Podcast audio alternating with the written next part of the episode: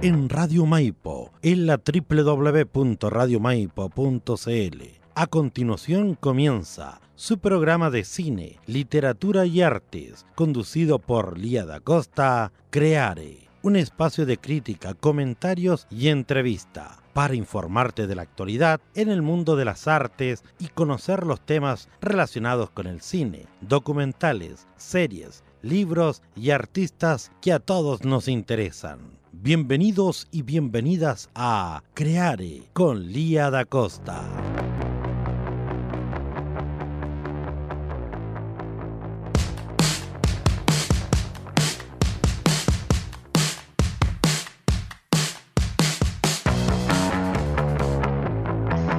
Hola, buenas tardes, queridos auditores. ¿Cómo están hoy día? Este día viernes que está súper frío. ¡Ah! Todo el mundo con el que he hablado se ha quejado del frío que tienen congelados los dedos de los pies, los dedos de las manos, que no hayan con qué calefaccionarse. Hoy el día es pesadísimo y encima ni siquiera llueve, ni siquiera llueve, al menos si lloviera, si lloviera sería más pasable, ¿no?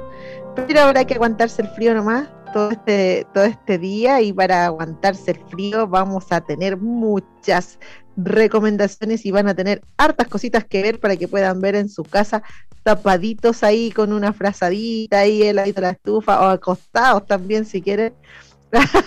Ella me tomándose algún cometito. sí, también pueden estarse tomando algún, alguna cosita ahí para pasar el frío para capear el frío. Estamos aquí en su programa Creare de todos los viernes a las 17.30 horas en Radio Maipo. Hoy día vamos a tener muchas, bueno, vamos a tener sorpresas, vamos a estar hablando de algunos estrenos de esta semana. Asimismo, en el Instagram estuve haciendo una trivia toda la semana. Se fueron tres trivias esta semana en honor al contexto en el que estamos, que hay tres estrenos eh, bacanísimos y muy esperados por el público. ¿Ya? el Chelo está poniendo cara porque me quiere, me quiere me quiere spoilear, pero le tengo prohibidísimo spoilearme, así que no, no, todavía no, no me spoile. Pero esta semana se estrena, allá se estrenó, ya en este momento ya está eh, Stranger Things 4, Obi-Wan Kenobi y también ya está estrenada eh, Top Gun Maverick. Así que hicimos una trivia de cada una de esas cosas y la persona que haya respondido más preguntas correctas de todas las trivias se va a ganar un libro de Jorge Baradit, La historia secreta de Chile. Así que, así que, el tío dice, el tío dice que quería algo para comer. Así que vamos a hablar también de aquellos estrenos y entre otras cosas. Pero vamos a tener una invitada, una invitada interregional, Chelito, una invitada interregional de Temuco, antropóloga y escritora. Así que quédense atentos porque es la tremenda invitada que tenemos el día de hoy.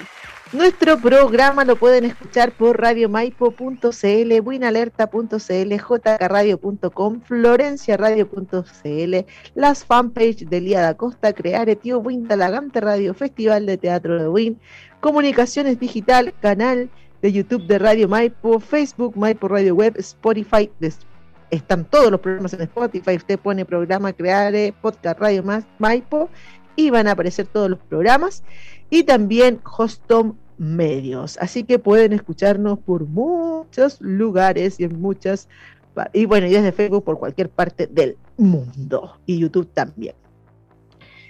Em, les cuento que eh, estuve viendo, seleccionando qué, de qué podríamos hablar hoy día, también referente a estos estrenos, y siempre he dicho, toda la vida he dicho, que el mejor y el más bacán de toda la saga de Star Wars es Obi-Wan Kenobi.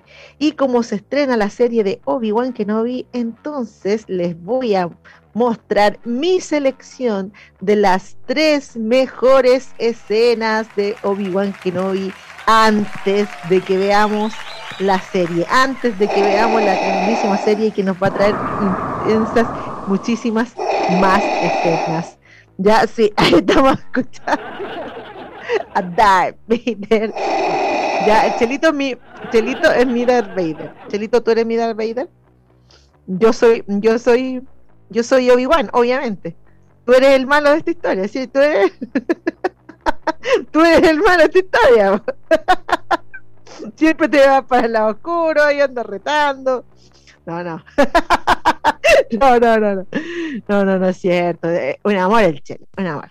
Pero vamos entonces con nuestra primera sección, las mejores escenas. Y vamos a ver las mejores escenas de Obi-Wan que no La primera escena, o sea, el número 3 del ranking, está la pelea entre Darth Maul y Obi-Wan que no y Cuando esta estamos hablando de Star Wars Episodio 1, ya el regreso de Star Wars, que fue muy criticado en un principio y después fue muy querido después, porque parece que así son los fans de Star Wars, odian todo al principio y después que pasan 20 años, todo lo aman.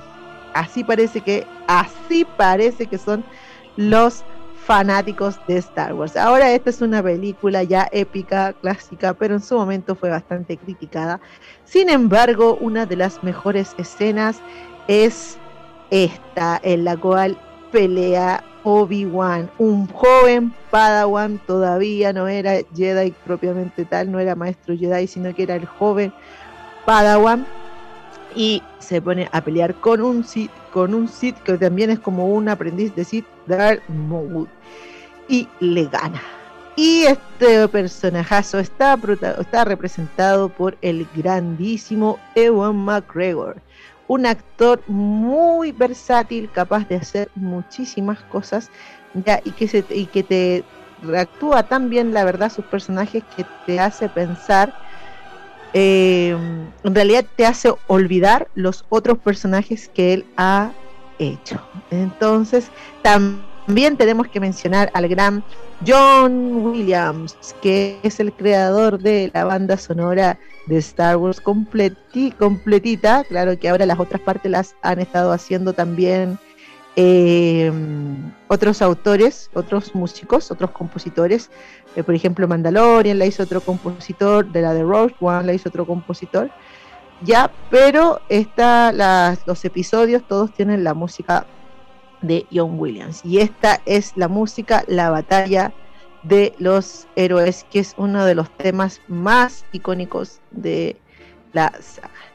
Esa es la primera escena de Obi-Wan Kenobi, una de las tres mejores escenas.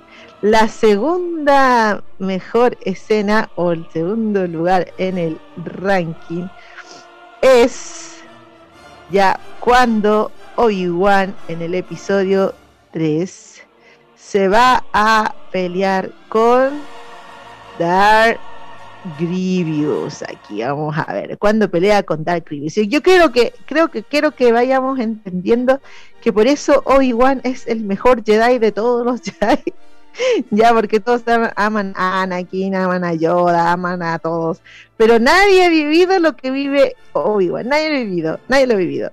Yo siempre lo he dicho, así que para que después de la serie no digan, ah, la Elia porque vio la serie, después ama a Obi-Wan, no, yo siempre lo he dicho que Obi-Wan es el mejor, the best, eh, the best. Esta es la escena en la que pelea con Dark Grievous, que es un aprendiz de Sith igualmente, pero que está hecho casi completamente de máquina, o sea, tu cuerpo ha sido sustituido casi completo por... Eh, pero aquí podemos ver que es como una criatura, ¿cierto? De varias, que tiene varias patas, piernas. Y lo interesante de este personaje es que pelea con cuatro espadas láser, ya, pero aún así, a pesar de pelear con cuatro, cuatro espadas láser robadas de Jedi fallecidos en la guerra de los clones, Obi-Wan le gana. Obi-Wan le gana. Así es, porque Obi-Wan es, es bacanísimo. ya. Le va quitando ir a una, va quitándole las espadas láser.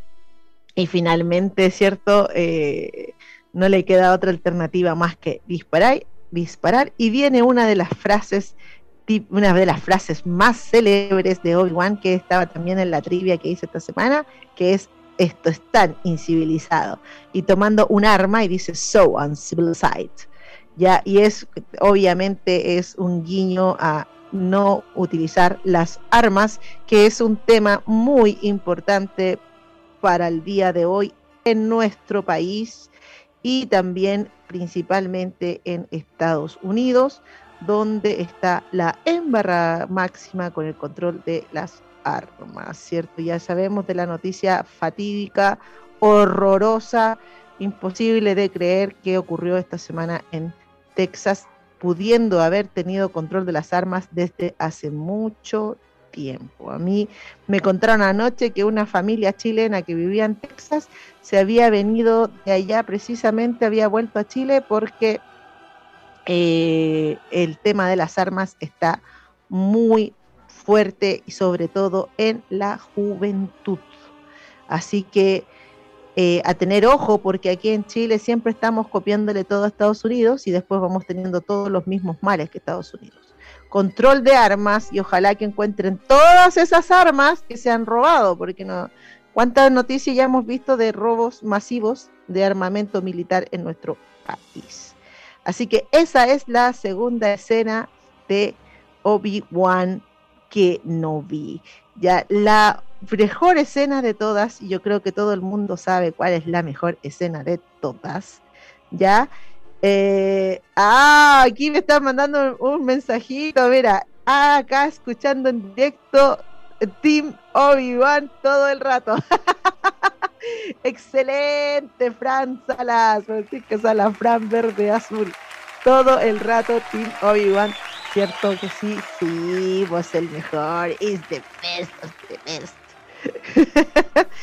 bueno, vamos a la número uno de las escenas, la mejor escena de Obi-Wan. Y aquí, aquí, por eso aquí vamos a comprobar que es así, que es el mejor de todos, porque no solamente se, se pitió a esos dos, sino que también es el que le gana a Anakin Skywalker.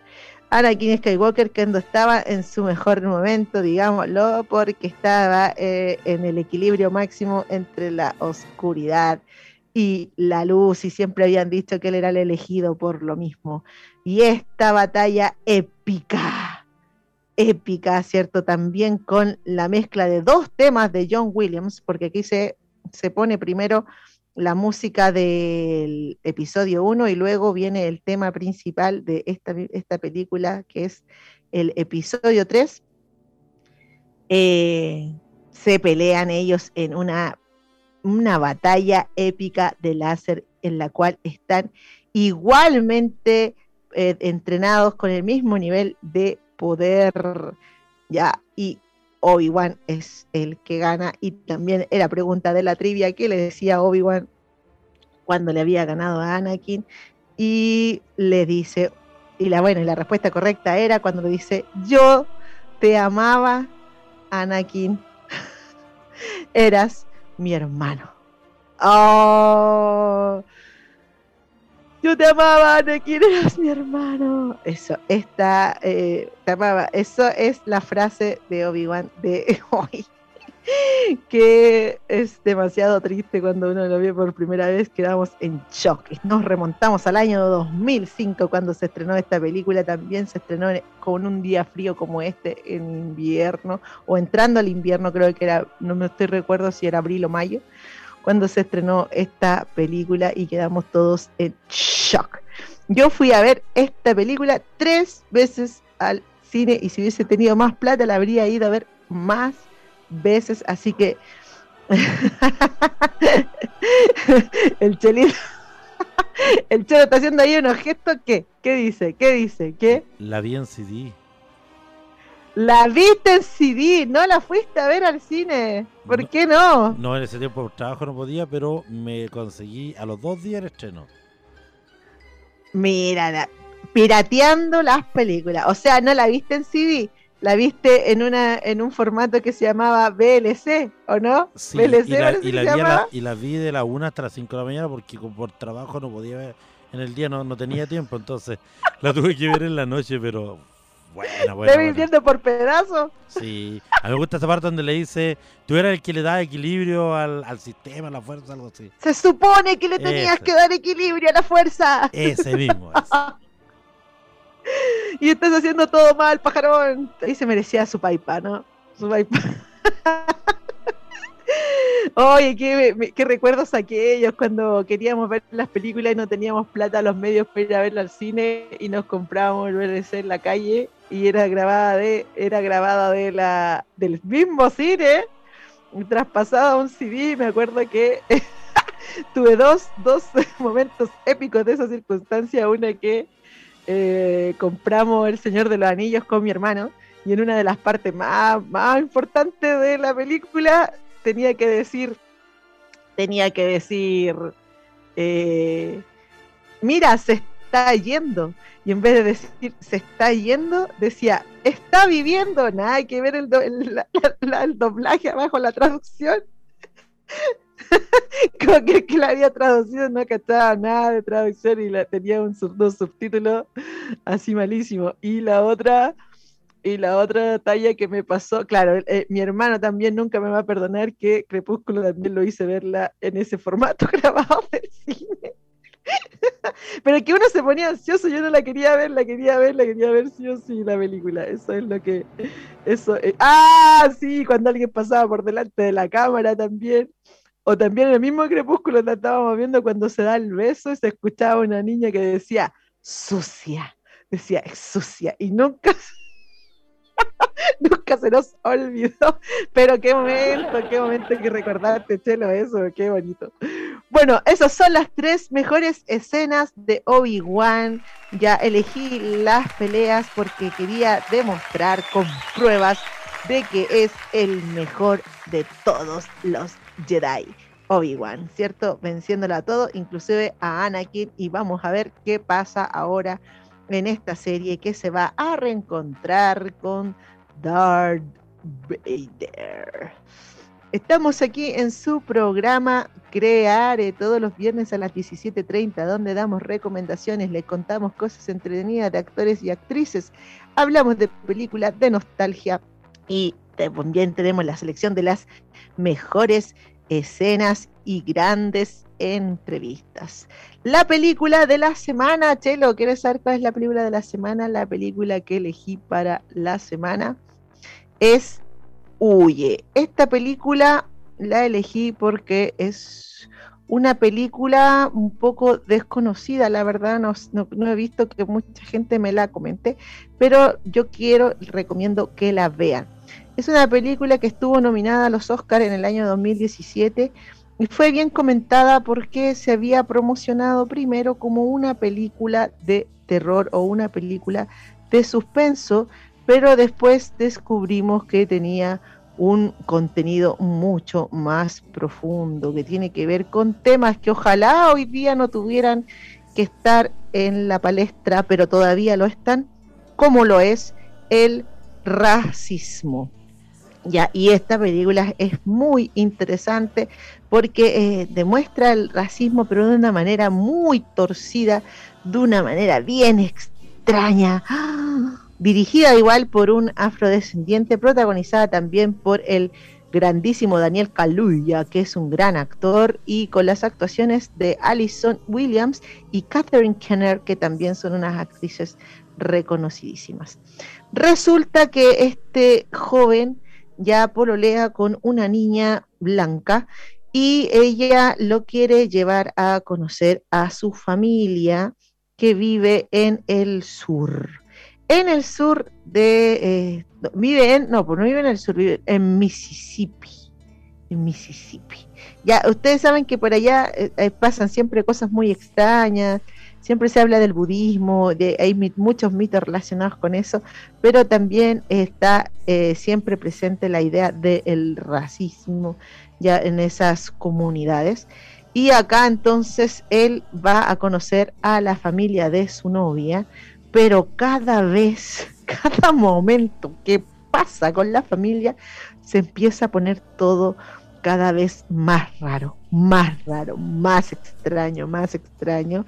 Y no les voy a contar nada más porque ya creo que las imágenes que estoy mostrando para la gente que está en Facebook se dará cuenta de que estamos hablando de una película de suspenso psicológica media torcida ya, con las gran actuaciones del Daniel Kaluuya. Saco a relucir esta película esta semana y es la película de la semana porque quiero hacer como siempre un llamado a detener el racismo, a parar con esas ideologías que deberían estar completamente eliminadas ya de nuestra sociedad y lamentablemente en nuestro país ha resurgido un racismo por todas partes. Nunca se acabó, nunca terminó, pero ahora está de nuevo resurgiendo y eso es muy, muy, muy feo. Cuando era chica, ¿cierto? Acá en Chile no había nadie afrodescendiente. Yo soñaba con conocer una persona afrodescendiente de verdad. Y cuando empezaron a llegar los haitianos, yo me puse re contenta, re feliz, pero nunca me imaginé que iba a escuchar comentarios racistas de gente muy cercana o de gente conocida, o que mi hijo en el colegio tuviera que escuchar comentarios racistas entre sus compañeros. Eso me pone mal, me pone mal y quería mostrar esta película para que la vean, les recomiendo muchísimo y decirle a todos los chilenos y chilenas que paren el deseo, por favor. Nosotros somos unos sudaquiños nomás, seamos rubios, blancos, amarillos, morenos, como, se, como seamos, y todas las personas son distintas y todas las personas tienen los mismos derechos y el mismo valor. Así que cortémosla con el racismo. La, mayoría de las personas que han tenido actitudes racistas que yo las he visto dicen, no, no, esto no es por racista, no es por ser racista, pero, pero ese pero ya te está diciendo que lo es. Así que a ver la película, huye, ya está en las plataformas, estoy segurísima que la vi en Netflix, pero no, ahora, ahora lo empecé a dudar un poco, tal vez la sacaron, pero búsquenla, se llama Huye, la tienen que ver, nominada a los Oscars en el año 2007. Oye, y nos vamos a poner un poquito nostálgicos, Chelo, pero a propósito del estreno de Top Gun. Nos vamos a poner un poquito. y qué bueno que la Fran está viendo el programa y escuchando el programa porque hoy día me dijo, me dijo no puedo ir a ver Top Gun al cine porque nunca he visto la antigua.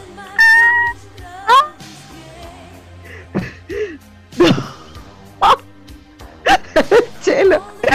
No, indignante, no. Top Gun es una película obligada. Es una película obligada. Fran, para que te den ganas de verla. Es una película dirigida por Tony Scott. Tony Scott es el mismo director de la película Hombre en Llamas de Denzel Washington y también es el mismo director de una película que me fascina que se llama True Romance, escrita por Quentin Tarantino, protagonizada por Christian Slater y Patricia Arquette. Y también yo sé que te gusta esa película. Bueno, Top Gun es la nostalgia film de esta semana. La nostalgia film de esta semana. Es una película eh, que podría entenderse como una típica película yankee en la cual, ¿no es cierto?, hay un héroe que salva al mundo, etcétera, etcétera, pero eh, la, la, temática, la dinámica y lo que va ocurriendo dentro de la historia es muy distinto de, mm, de esa típica película, por ejemplo, de, de como Armagedón o algo así, uno podría pensar que es como como, como Armagedón o algo así, pero no, es muy diferente porque en realidad la película se trata de Maverick, que es, está protagonizada por Tom Cruise, y sus eh, fantasmas internos y los traumas que tiene por el fallecimiento de su papá en Vietnam, ¿ya? Y entonces él tiene que luchar con estos fantasmas internos para lograr ser un buen piloto y lograr entender también lo que de qué se trata ser piloto o de qué se trata más bien trabajar en equipo. Es él es un antagonista casi toda la película, así es como es como llevado su idea, porfiado, falto de respeto, se porta súper mal como el chelo. ya eh, no sabe trabajar en equipo, se manda las medias vendidas. No, el loco mal, todo se, todo hace mal.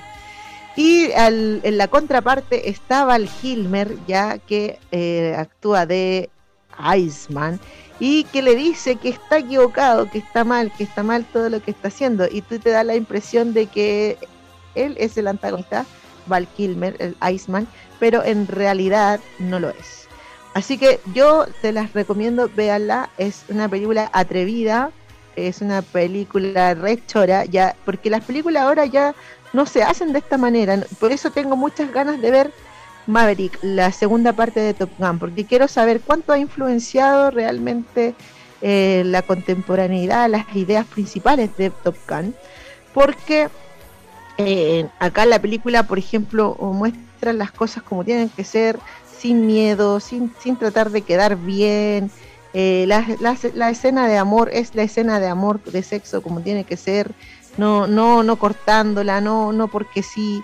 Ya, entonces tiene otra ola esta película de 1986 y se las recomiendo y la tienen que ver, la tienen que ver porque ya salió Top Gun 2 en el cine para que vayan a disfrutar de la segunda parte al cine. Así que esa es la nostalgia film de esta semana. ¿Qué te pareció, Chelo? ¿Qué te pareció Top Gun a ti? Cuéntame, Chelo.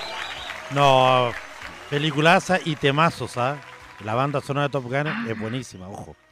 Eh, dime que no bailaste con esta canción en alguna vez. O sea, sí, eh, Take my breath away. Y, hay dos, como dos temas más que son muy buenos. No, temazo. Y, y aparte que Tom Cruise eh, le da ese toque especial, jovencito. Me, me encantó.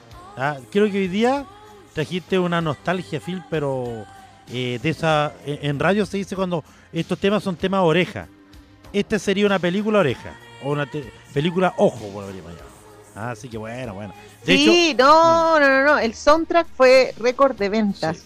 y el, soundtrack mm. de Top Gun es una como, ¿cómo te digo? Es como una, una oda a la música de los 80. Eso no, es, no es la típica película de, de, militar y guerra, sino que trae contenido en diversos temas. Eh, y lo otro que no se hagan tantas expectativas el día con la segunda de lo que vieron la primera, sino que vayan como con la mente en blanco, porque la idea es que sea como una continuidad, pero de muchos años después, entonces muchos van a hacer expectativas que hacer como la primera, a es diferente, pero es pero en la continuidad. Sí, exacto, no hay que hacerse muchas expectativas, uno tiene que ir a materia dispuesta a disfrutar de las películas y ojalá que tenga, parece que tiene buen soundtrack porque Lady Gaga también estaba en el soundtrack de la de Maverick, así que hay que ir a verla y a disfrutarla. Pero también en el cine se están, este, está estrenando otra película, ya que se estrenó la semana pasada, se la voy a mostrar. Es una comedia por si quiere ver quiere verla, ya que se llama Dog, un viaje salvaje y actúa el Tatum en la película y es una película de perritos, así que el que le gustan las películas de perritos, que vaya a ver Doc, ¿cierto? Una aventura salvaje en la que Janine Tatum es un militar, no estoy segura si es un militar o un policía, no recuerdo bien, pero que tiene que llevarle el perro de, sí, es un militar, tiene que llevar el perro de su teniente parece, tiene que llevarlo y cruzar el estado con el perrito. Y el perrito es un poco complicadísimo, así que tiene que hacer el recorrido con él, pero tratando ya de adiestrarlo. Es una comedia y es una comedia muy interesante, ya entre un hombre y un perrito. Y yo sé que la gente que ama los perritos y las perritas van a estar felices de ver esta película. Así que ahí tienen un panorama familiar entretenido. No la he visto, pero como se estrena, les comento que se estrenó ya esta película. Y Channing Tatum ya tenía, la semana pasada tenía otra película estrenada, así que parece que está haciendo harto cine este, este hombre, ¿ah? Harto cine que está haciendo.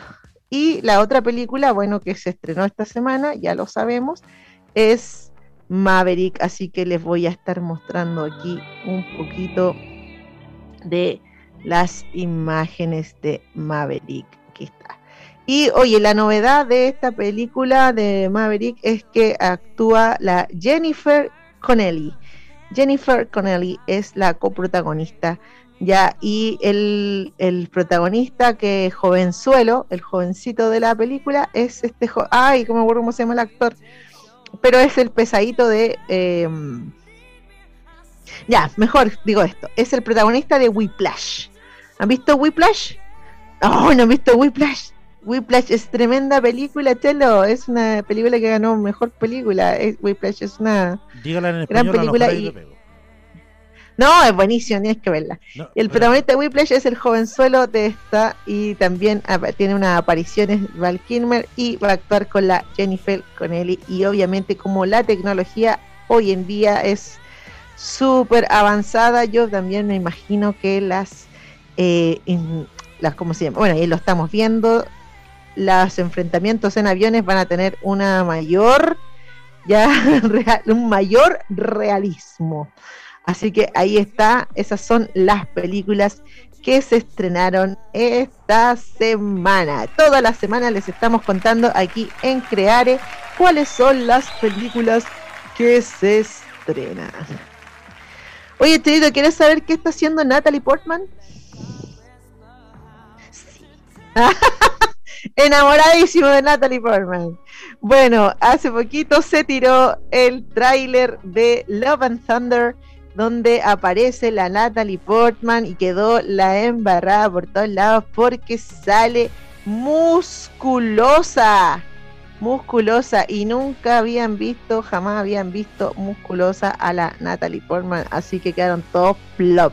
Y creo que es un trabajo que ella hizo. Esta es la continuación de Ragnarok y también obviamente se ubica espacialmente esta película después de los Avengers 4, eh, o sea, después de, de Endgame, ya, y eh, cuando Thor se va con los Guardianes de la Galaxia. Y ahí se encuentran con la Natalie Portman, que había sido su novia en la película 1 y 2 de Thor, era su novia, y ahora eh, aparece aquí también toda musculosa, toda bacán, y ella tiene también el poder de tener el martillo. Así que, así que es una super película que se viene pronto. Ya estrenaron hace poquito el tráiler.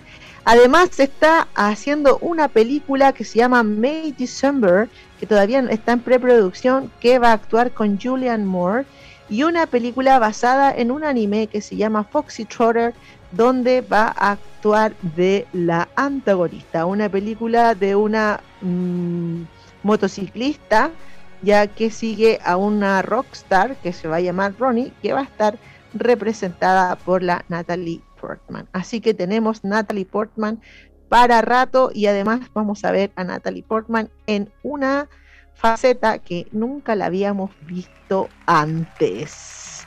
Espero que les guste más así musculosilla como está ahora. Yo por lo menos lo encuentro sensacional, fantástico y además que la Natalie Portman siempre me ha gustado muchísimo. Es una de mis favoritas, de mis actrices favoritas. Desde chica, desde el profesional, cuando fue el profesional, desde ahí en adelante. Y ya por ahí terminando la sección de cine y luego hacer pasar a nuestra querida invitada del día de hoy, vamos a hablar de un score, de una música, de un soundtrack súper bello y que ha dado mucho que hablar, que es la música de Stranger Things. Ya, la música de Stranger Things. Son el score de la semana para que nos pongamos a tono para ver la cuarta temporada de Stranger Things. La música de Stranger Things fue muy original cuando apenas apareció. Eh, porque eh, utilizaba los motivos y el sonido de los años 80, pero hecho de una manera eh, incidental, o sea, música incidental inspirada en los 80 y eso es lo que tiene más de original la, música. Y, creo que, yo creo y la, fui, la seleccioné el día de hoy porque creo que marcó una tendencia. Después de Stranger Things, los músicos que hacen música incidental se atrevieron a más. No estoy segura si es una cosa espontánea que surge en todos lados al mismo tiempo con los músicos o si es realmente la mayor influencia que tiene. Pero vamos a felicitar hoy día a Kyle Dixon y Michael Stein, quienes son los eh, compositores de la música de Stranger Things. Vamos, estamos escuchando ya la música de Stranger Things y al final del programa nos vamos a ir con otro tema de Stranger Things, pero vamos a escuchar un poquito ya de este soundtrack.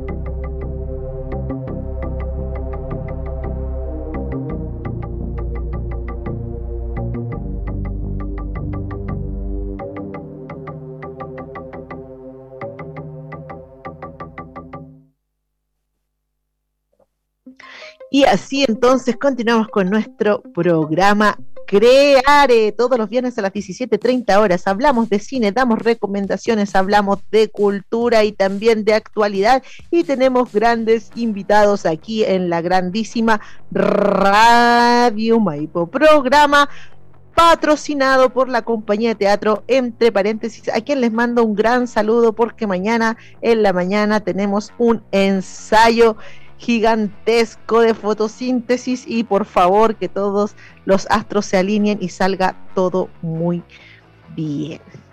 Hoy día es un día muy especial porque vamos a comenzar un ciclo de entrevista de puras mujeres, puras mujeres bacanes. Yo no sé cuál de todas las que voy a entrevistar las próximas cinco semanas, incluyendo el día de hoy, es la más bacán de todas, pero son todas escritoras y autoras de Mago Editores. Hoy día vamos a tener desde Temuco, nada más y nada menos que desde Temuco, imagínense. ¡Wow! a una antropóloga, magíster en salud pública y comunitaria. actualmente está cursando estudios de doctorado en ciencias sociales en la Universidad de la Frontera ella eh, se ha desempeñado en cargos profesionales en instituciones públicas vinculándose con problemática de integración social, interculturalidad en la región de la Araucanía. Ha publicado columnas de opinión en diarios locales y ha participado en procesos de recuperación de la memoria colectiva. También ha publicado relatos en revistas universitarias como La Fosa y Sur y en el año 2018 recibió la beca de creación literaria del Ministerio de las Culturas y las Artes y más recientemente en el 2021 el Fondo para la Edición del Libro, donde fue financiada la edición y publicación del libro Cuentos, ensamblajes al sur de la frontera, que obviamente fue editado y publicado por los grandiosos magos editores. Le damos un gran aplauso de bienvenida a Gabriela Garcés. Hola Lidia, ¿cómo estás? Hola, Bien, gracias. ¿Y tú cómo estás? Bien, también. Gracias por la invitación. Muchas gracias. ¿Cómo está el clima por allá? Uy, gélido, gélido. Estoy con, eh, con la estufa al lado mío. Hace mucho frío acá en, en todo el sur de Chile. Se viene una ola de, de, muy bajas temperaturas, así que nos están advirtiendo. menos 4, ah. hasta menos 11 eh, leí por ahí, en la, para el sector cordillerano. Así que acá, harto matecito, sopa y pilla, su navegado.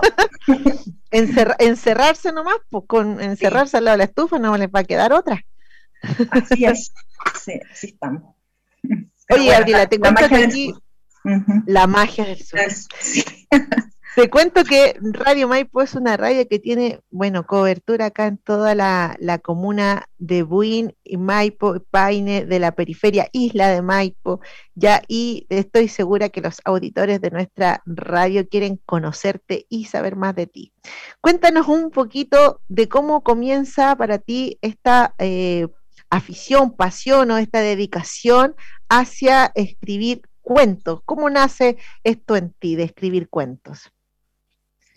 Eh, ya, eh, bueno, tendría que remontarme a mi infancia, ¿cierto? Bueno, contarles que yo soy adoptada por el sur, originalmente eh, yo viví y crecí en Santiago, ya en la comuna de La Florida. Y bueno, cuando niña en el colegio que estaba, que se llamaba Gesualdo, eh, teníamos unas actividades de talleres literarios y, y, me interesé yo, estando como en primero básico, por participar. Y recuerdo que ahí escribí mi primer poema que estaba dedicado al mar y siendo súper niña nos llevaron a un parque y yo me acuerdo porque hice como ese ejercicio como de esfuerzo así mental cuando niña, como que nos dijeron ya tienen que escribir y éramos todos súper chiquititos. Y yo ya, eh, y como que dije, como que me vino una encrucijada, como que voy a escribir y se me vino a la mente el mar. Oh. y, y, todavía me acuerdo porque por ese concurso yo, yo saqué el primer lugar y me, mm, todavía tengo el libro de Hernán del Solar, La Sirenita, y dice ahí, primer lugar, primer ciclo, Gabriela Garcés, estaba en primero básico. Esa fue mi primera como experiencia, pero en realidad también se lo agradezco a mis papás porque mis papás me, me leían poesía cuando yo era niña, me acuerdo hasta el día de hoy, me leían a Pablo Neruda, Gabriela Mistral, el libro Las Preguntas, eh, también todos los poemas que son más bien eh, como que Gabriela Mistral le recitaba y las canciones que hacía para niños, niñas, eso también. Eh, tenía cassette de, de, las canciones de Gabriela Mistral.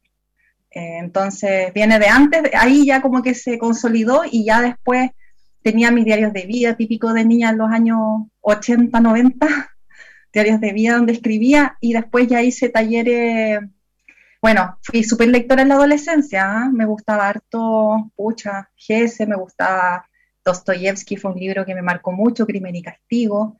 Ah, y antes que eso, Las Crónicas de Narnia. Me leí todos los tomos, como hasta cuarto básico, como en cuarto básico, me leí todos los tomos, los siete, de la editorial Andrés Bello, así. Los más antiguitos, los que eran de Noja Roneo. Eh, eso sí, los tenía todos, eh, porque me volaba la imaginación. Era súper lectora cuando niña. Eh, para la adolescencia también continué leyendo y ahí participé en que los encuentros maravillosos, los talleres de Balmaceda 1215, tuve la suerte de participar ahí de, un taller de relatos, de narrativa con Flavia Radrigán, que fue súper inspirador. En esa época yo no estaba escribiendo mucho, pero sí estaba pasando por típico las crisis de adolescencia. Eh, igual me tocó vivirlas un poco fuerte, un poco rebelde, y creo que volqué ahí también hartas inquietudes, hartas... Eh, fue como un espacio de, de contención, de contención y de remirarme, observarme un poco y lograr tener un poco más de conciencia eh, respecto a lo que vivía. Y bueno, eh, ahí también escribí unos cuentos que los tengo todavía, están inéditos, los tengo, esos cuentos ahí, los he ido trabajando también con el tiempo. Y después llegué a Temuco, me vine a estudiar acá antropología cuando tenía 20. Y, acá en Temuco me encontré igual que había eh, actividad literaria, claro, escritores y y estuve yendo al taller de Guido Eitel, eh, novelista conocido acá, Guido Eitel en la región. Estuve yendo al taller eh, Señales de Humo cuando estaba como en segundo año de universidad. Y, y ahí también ya seguí ejercitando la literatura y escribiendo. Esporádicamente escribía relatos, algo de prosa poética durante todos estos años, hasta que eh, y después participé de los, últimos talleres literarios que participé fueron, son los de Carlos Lloró, sobre cuentos fantásticos, cuentos cuento ficción. Y ahí ya como que consolidé más mi, mi, escritura y pude sacar adelante los siete, bueno, ahora, ahora tengo otros cuentos más que son los que estoy trabajando, pero son siete cuentos los que pude editar y finalizar y publicar eh, en el libro Ensamblaje al Sur de la Frontera. Aquí hay cuentos que me remiten desde que llegué a Temuco hasta, hasta, no sé, hasta, hasta tres años atrás, que fue, o sea, hay hartos, dan cuenta de, de hartos años en el fondo, estos siete cuentos. Sí, están escritos ¿cómo, ¿cómo, elegiste tú eh, el cuento como forma de expresión literaria? Porque tenemos la poesía, la novela, ¿cierto? Pero el cuento tiene características bastante singulares. ¿Por qué lo elegiste? ¿Por qué ese es el formato que más te acomoda? Sí, es una buena pregunta. Como que la, poesía me brota como más, eh, como, como un ejercicio íntimo, como que a veces como que, por así decirlo, me explota o me estalla un poema. me pasó el otro día que, que, fui a la costa, aquí a Puerto Saavedra, y me quedé detenida mirando el mar y de pronto yo brotó un poema y lo escribí. Y, y de esa manera la poesía es como un ejercicio, como una necesidad, como un desahogo. Y eh, el ejercicio de escribir narrativa es más racional, encuentro. O sea, es más, no sé si más racional, porque la poesía igual cuando uno la trabaja y la edita también tiene harto de, pero es un ejercicio más emocional, es algo que te más intuitivo, como más de la emoción. El cuento es formular una historia y yo creo que se debe también a la influencia literaria, porque poesía leí cuando era más, muy chica, después no sé, leo poesía, pero no tanto como literatura, más, bien soy más lectora de narrativa. Eh, los cuentos de, Borges, de Edgar Allan Poe, eh, son algunos de los autores de, que, que me han, que siento yo que me han, que, de, de Maupassant, que para mí igual es un referente súper importante. Hay un tío cuando yo era adolescente, él es muy lector, me, me prestaba muchos libros de, de de Maupassant, los cuentos, la novela, el mítico, mítico. Sí, sí, sí. Oscar Wilde. Ah. ¿Por qué no una, por qué no escribiste una novela y escribiste los, cuentos? Eh, ¿Tiene algo que ver, por ejemplo, también con, tu creación de los cuentos, de elegir los cuentos? ¿Tu trabajo como antropóloga se relaciona con, tu literatura cuentista? Sí, puede ser que, porque siempre se basan, eh, casi todos los cuentos tienen un sustrato importante de experiencia, o sea, se basan en alguna vivencia, pero que ahí como que desde esa vivencia se despliega toda una imaginería, como, como, como la fantasía, pero a partir de un hecho concreto. ¿ah? En eso yo me considero bastante experiencial y corporal también para escribir, como que necesito vivir, vivirlo, ¿ya? No basta solamente con imaginarme situaciones, entonces yo creo que por eso que el cuento es más mi, mi voz, porque me baso en un hecho que he vivido, que tengo una cercanía, y sobre eso empiezo a ficcionar, ¿ya? Eh, y, me pasa que tiendo a tener como la idea, como que armo rápido la idea, como que me viene como un cuento, como, como el principio, el final, como que yo digo rayo la cancha, y luego empiezo como a pintar al interior, me pasa eso. Yo creo que es una forma, eh, no sé, una forma de, de, pensar como de, como de, como intuitiva, como que pienso en una historia o, o, tengo un buen inicio de algo, viví algo, vivo algo que me parece curioso, interesante, y empiezo a concentrarme en eso y ahí empieza a aflorar la, la ficción, porque tienen componentes tanto experienciales como de imaginación, hecha volar la mente. Yo creo que, ¿por qué no novela? Yo creo que eh, igual es un ejercicio que, me, o sea, es una, es algo, un trabajo que me gustaría desarrollar, pero, pero mm, no sé en qué va, no me he dado el tiempo, tú, tú eh, sabes, yo ahora yo, yo, yo, también estoy como con el tema de los estudios, eh, tengo que leer harto de ciencias sociales, de filosofía, igual eh, eso puede permear también mi, mi, literatura, sobre todo lo que haga ahora último, pero he tratado de, de preservar mi voz literaria, eso es algo que yo creo que las personas que estamos como en, trabajos académicos o, trabajando en las universidades, es como, es como una lucha paralela a todas las otras luchas que, que damos, es una más. Realmente es como mantener tu voz a flote, así como que no se vaya, que no se extinga. Porque lo he escuchado, que hay personas que escribían, pero ya no, porque ahora están dedicadas a escribir artículos, al análisis, al análisis, pensamiento lógico, y se deja de lado eh, este pensamiento más, más más intuitivo, más creativo, más, más corporal, más encarnado de las emociones. a, mí, me pasa, a mí me pasa al revés de ti, porque yo estudié literatura, yo estudié literatura varios años, qué sé yo, y me dedico, me dedico a completamente a la literatura y la dramaturgia, pero siempre ando buscando libros o textos, artículos de antropología, de filosofía, ando buscando libros de ciencias sociales. Y sabes qué, me llamaba mucho la atención que tú fueras antropóloga, porque precisamente mi novela siempre estoy ahí estudiando la antropología y por eso te preguntaba también si había tenido algo de influencia en tu, en tu creación, eh, tu trabajo cotidiano, tu trabajo de ah. antropóloga. Sí, pues sí, yo creo que sí, está, está, de hecho me lo han comentado, por ejemplo, en la observación, la observación etnográfica, eso de que, de que concebimos, eh, hay una frase que dice, eh, puedes, es, una, frase bien bonita, a ver si me la, si, me la acuerdo, pero puedes eh, viajar por el mundo y no ver nada y puedes ir a la esquina y en el kiosco y descubrir todo un mundo. ¿Me entiendes? es, eso, es eso, es como esa, esa, esa destreza que se desarrolla, se entrena también a través, por ejemplo, en la antropología, en la metodología cualitativa de observar, de estar allí, de captar todo lo que sucede en un, en un entorno y vamos como descubriendo capas de significado.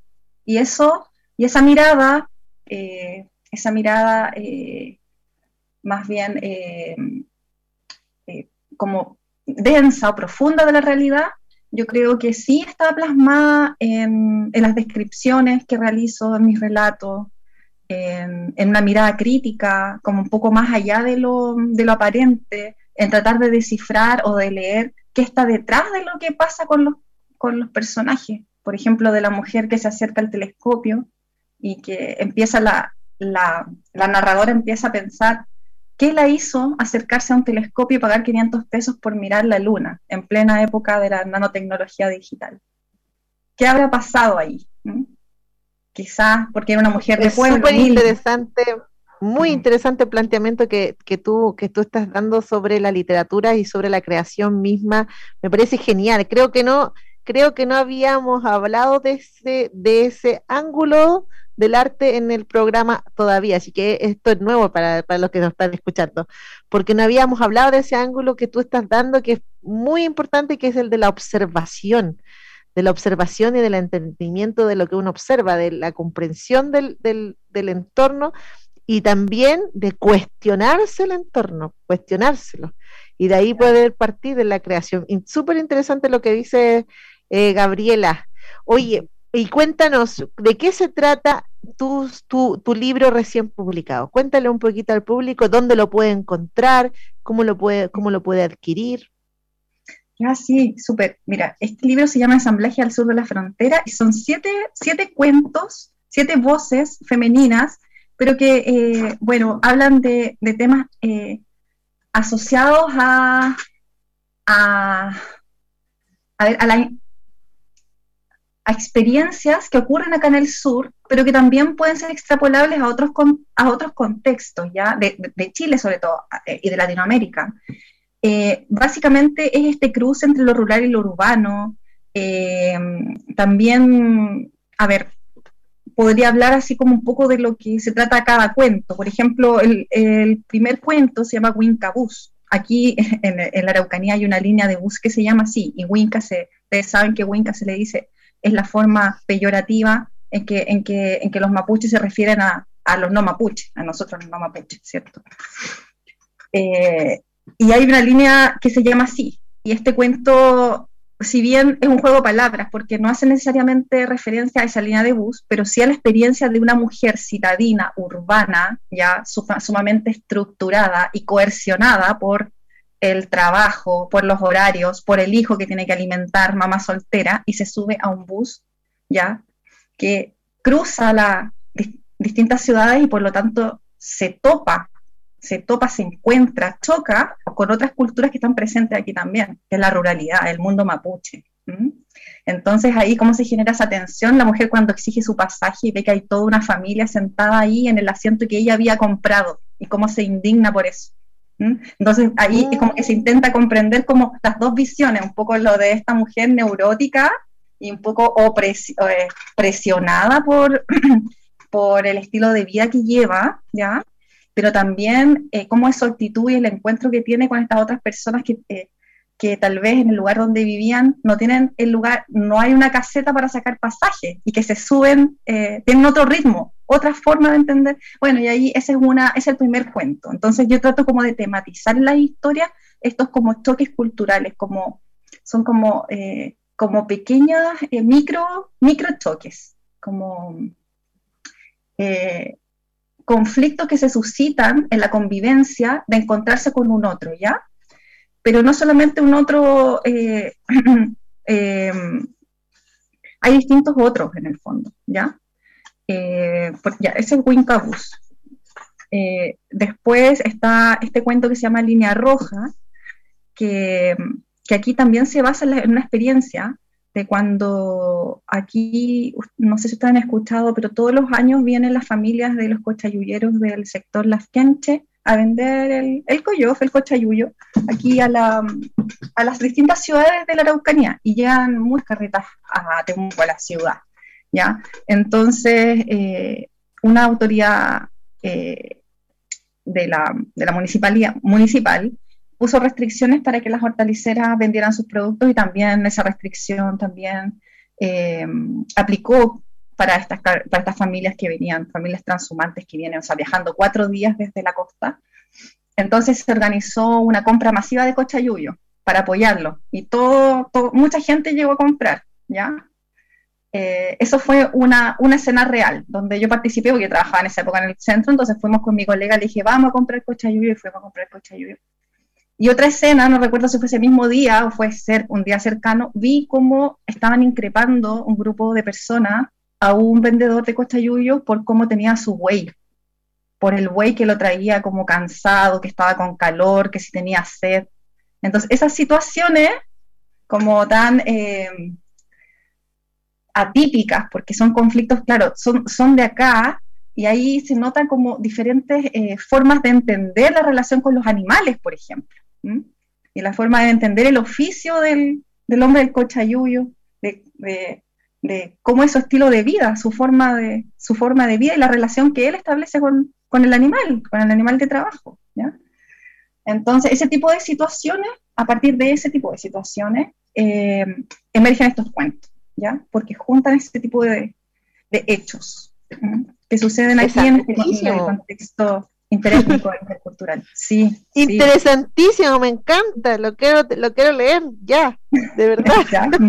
Oye, ¿dónde, ¿dónde, lo, ¿dónde lo podemos comprar? yo sé que se puede comprar en la página de Mago, pero además de eso, ¿está en librería no, no, o todavía no está en librerías?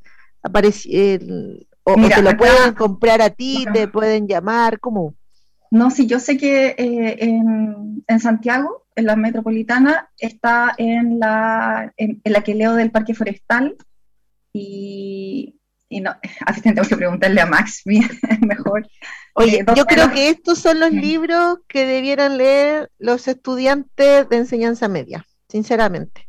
Me parece súper interesante el tema que tocas, cómo lo plantea, la, la, la idea misma de este, de este encuentro entre, entre los mundos o universos distintos que se dan a diario en nuestro país, ya se dan a diario en nuestro país y, siempre trae conflictos, obviamente, pero también tiene que ver con la poca empatía, la poca comprensión de que existe un otro que es diferente de mí, ya, y eso, eso es súper genial que lo pueda eh, trasladar a cuentos, que es una forma muy fácil de aprender. En realidad, leer un cuento cuando te transporta, te lleva, te mete en este, en este mundo y la narrativa te, te, guía, es muy fácil comprender ese tipo de situaciones que en realidad, por ejemplo, si nosotros nos ponemos a conversar con una persona X tomándonos un café, nos va a costar mucho explicárselo. Ya es una persona que no tenga, por ejemplo, el conocimiento que tú tienes, antropológico, digámoslo así. Entonces, que sea con un cuento, a través de un cuento, y que te hayas dado el tiempo de, escribirlo y que lo hayas hecho así como con el corazón, desde, desde tu pasión por la literatura, lo encuentro fantástico. Creo que es un tesoro el libro que tienes en tus manos, Gabriela. Así que invito a todo el mundo a leer el, ¿cómo se llama? Ensamblaje. Ensamblajes al sur de la frontera. Ensamblajes al sur de la frontera. Ensamblajes al sur de la frontera. Extraordinario libro. Oye, y ¿En qué estás trabajando ahora? ¿Cuál es, tu proyecto actual en el mundo de la literatura? Eh, ¿O qué idea tienes de, tu próximo trabajo? Bueno, aquí voy a mandar saludos a, Mauricio Díaz, a Tania Peralta, a, Alejandra Aros, a Carlos Lloró, porque hemos venido trabajando desde hace ya, desde el inicio de la pandemia, en, en una creación conjunta respecto, del, respecto de, lo que aconteció, estallido social luego pandemia. Y, y, ese, y ese, proyecto eh, que, que, consiste en cuentos, en, algunos relatos poéticos igual, eh, que ya tiene título, pero prefiero, prefiero como, como es conjunto, no, no me voy a referir al título ahora, en este momento, pero ya pronto va, va a salir, ¿ya? Estamos ya trabajando en los últimos detalles, las últimas correcciones, y es un libro de, cuentos creación conjunta. No es antología porque son, son cuentos que no han sido publicados, son creaciones más o menos recientes. Eh, y ahí hay tres trabajos míos. Hay un poema y, tres relatos. Hay, cuatro trabajos míos, van, van cuatro trabajos míos. una poesía, un, poema, perdón, y, tres relatos, tres relatos relativamente breves, más o menos similares a los que escribí en el libro Ensamblaje Sur de la Frontera. Y eso, y, y bueno, yo he estado, como te decía, eh, a veces escribo también, he estado, me he tratado de mantener creando, ya, de buscar los espacios, de irlos buscando uno, yo creo que eh, eso es algo que es, un poco un esfuerzo y es también un poco ser fiel a uno mismo, ¿ah? porque yo creo que esto de, la, de, la, escritura, cuando es algo que tú llevas, y yo creo que así es para las personas que escribimos, es algo que llevamos, es algo que tenemos que asumir. Entonces, eh, como que así como el agua se abre cauce, lo mismo, la escritura como que se abre cauce en tu vida y va provocando esos espacios. Entonces te vas distanciando, tomando distancia de otras cosas, y como déjenme crear el cuarto propio, pero llevado a la vida misma. Es como el cuarto propio, pero llevado a la vida misma. Y yo creo que eso sí ha operado en mí. Claro, no puedo crear como quizás uno quisiera, porque sabemos también que, que, que no, no es una actividad lucrativa, y estamos sujetos a, la supervivencia. Somos, somos seres mortales sujetos a la supervivencia, necesitamos mantenernos. Entonces esto no nos reporta mucha ganancia, así que tenemos que tratar de hacerle espacio y por eso que es súper valorable y tenemos también que, que reconocernos y que apapacharnos entre las personas que estamos en esto creando, porque y que, y que hemos tratado de ser persistentes, porque en el fondo es una, es una lucha, como te comentaba adelante. Es una lucha que uno da de hacerle espacio a la creación pese a lo ingrato que, es en cuanto a, la retribución material, quizás la retribución, la contención que te da, la libertad que te permite, esta es lo es, la ganada, pues esa, es esa, eh, esa realización que uno siente, ese confort, ¿cómo decirlo? Esa, de, de, crear, de ver tu obra y, y el formato publicación, que es la forma de validación social, ¿cierto? Que, que igual las mujeres tendemos a no, a no llevar eh, mucho nuestras creaciones hacia ese ámbito, a menos que los varones, yo he visto, menos que los hombres en general. Eh, muchas, conozco mujeres que, que, son creadoras y que se demoran mucho más en publicar. Eh, no sé si eso, no sé si decís eso es bueno o malo, porque algunos dirán bueno, pero algunas mujeres dirán, pero es que no me gusta, no quiero caer en la misma lógica del ego, qué sé yo. Pero mm, yo creo que es importante visibilizar el trabajo que se realiza.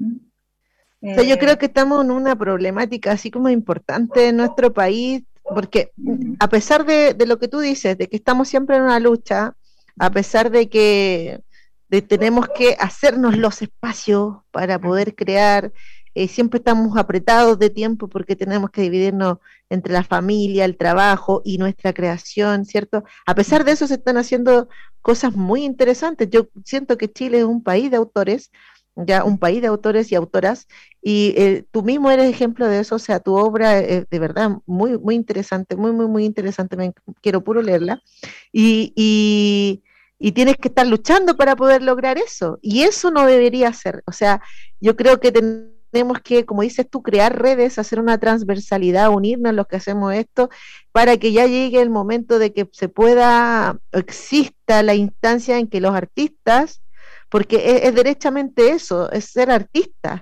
ya tengan, puedan trabajar y crear libremente.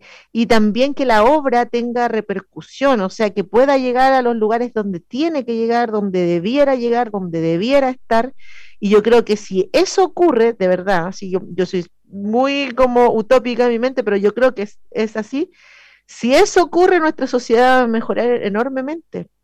No se quiere invertir en, los, en la humanidad, no se quiere invertir en las humanidades no se quiere invertir en las humanidades, no sé por qué, porque siento que si se invirtiera en cultura, invirtiera en arte, lo que debería invertirse los trabajadores de la cultura y los trabajadores del arte tuvieran un sustento, seguro médico, por ejemplo. Hoy día estaba llenando yo la, ficha para postular al bono, ¿cierto?, del arte, y me preguntaban si había tenido enfermedades relacionadas con mi trabajo. Sí, tendinitis, tengo una hernia en la espalda, ya un montón de cosas y tengo, tengo está seguro médico, o sea, está inscrito en algo, no, pues no estoy afiliado a nada, porque yo, yo me dedico a esto nada más.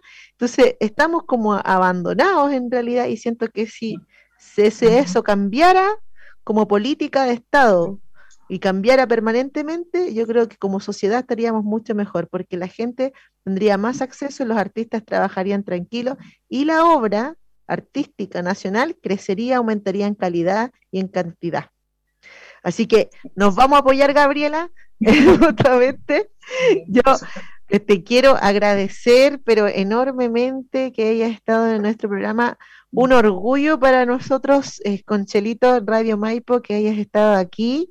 Este programa va a transformarse en un podcast que te lo voy a enviar para que lo puedas compartir, porque creo eh, que estamos haciendo un registro ya de artistas nacionales que están haciendo el mismo trabajo que tú y hablamos todos de la filosofía de la creación y vamos a ir armando, yo creo, un entramado filosófico también respecto de cómo hacer arte y por qué existe el arte y cómo son los artistas nacionales. Y creo que hoy día tocaste dos puntos muy fundamentales, uno que tiene que ver eh, con, la observación, como tú estabas diciendo, y también que me, encantó cuando dijiste que hay que crear, hacer tu, ah, para crear tienes que hacer tu espacio, lograr tu espacio. Y yo creo que esos son dos puntos altos de tu discurso que van a quedar ahí grabados. Ya eh, voy, voy a ver, aquí parece que tienes saludo o algo, porque Chelita me está mostrando, los, lee los mensajes, me dice. Ah, mira, un abrazo para ambas desde el océano, Máximo. Máximo ah. nos manda un cariñoso saludo desde el océano, dice. El océano, sí. Qué vasto. Ahí está. Así que, mira, ahora te dejo un espacio para que tú digas lo que quieras decir en este momento y para ya ir despidiéndonos. Sí, bueno, primero que todo, agradecerte la invitación a ti, a, Mago Editores por organizar este espacio.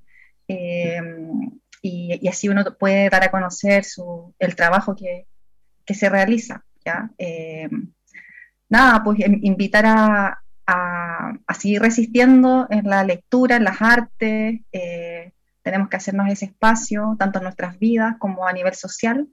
Y, y reiterar esa idea que, que ambas eh, consensuamos que es importante apoyarnos entre, entre los creadores, entre las creadoras, porque, y reconocer esa resistencia, reconocer ese esfuerzo que hay en la, en la creación, sobre todo en, este, en esta sociedad, en este país. Así que eso, eh, abrazos para todos quienes escuchan y quienes están en lo mismo, pucha, harto ánimo, harto y a sacar buenos aprendizajes a veces de las experiencias malas, que es lo que nos toca, y eso así hay que llevar la vida, por lo menos yo soy de esa, esa filosofía también, de siempre en, en los tropiezos tratar de ver el aprendizaje. eso, y ser agradecido. la resistencia mm. y el aprendizaje de la experiencia. Con, con esas dos frases de la gran Gabriela Garcés, una autora, escritora y antropóloga que nos acompaña, nos despedimos el día de hoy, Chelito, con la música también de Stranger Things. Así que un abrazo para ti, Gabriela. Muchas gracias, queridos auditores. Nos vemos el próximo viernes a las 17.30 horas con otro programa de Creare. Adiós, que estén bien. Chao, Gabriela. Gracias. Chao, gracias.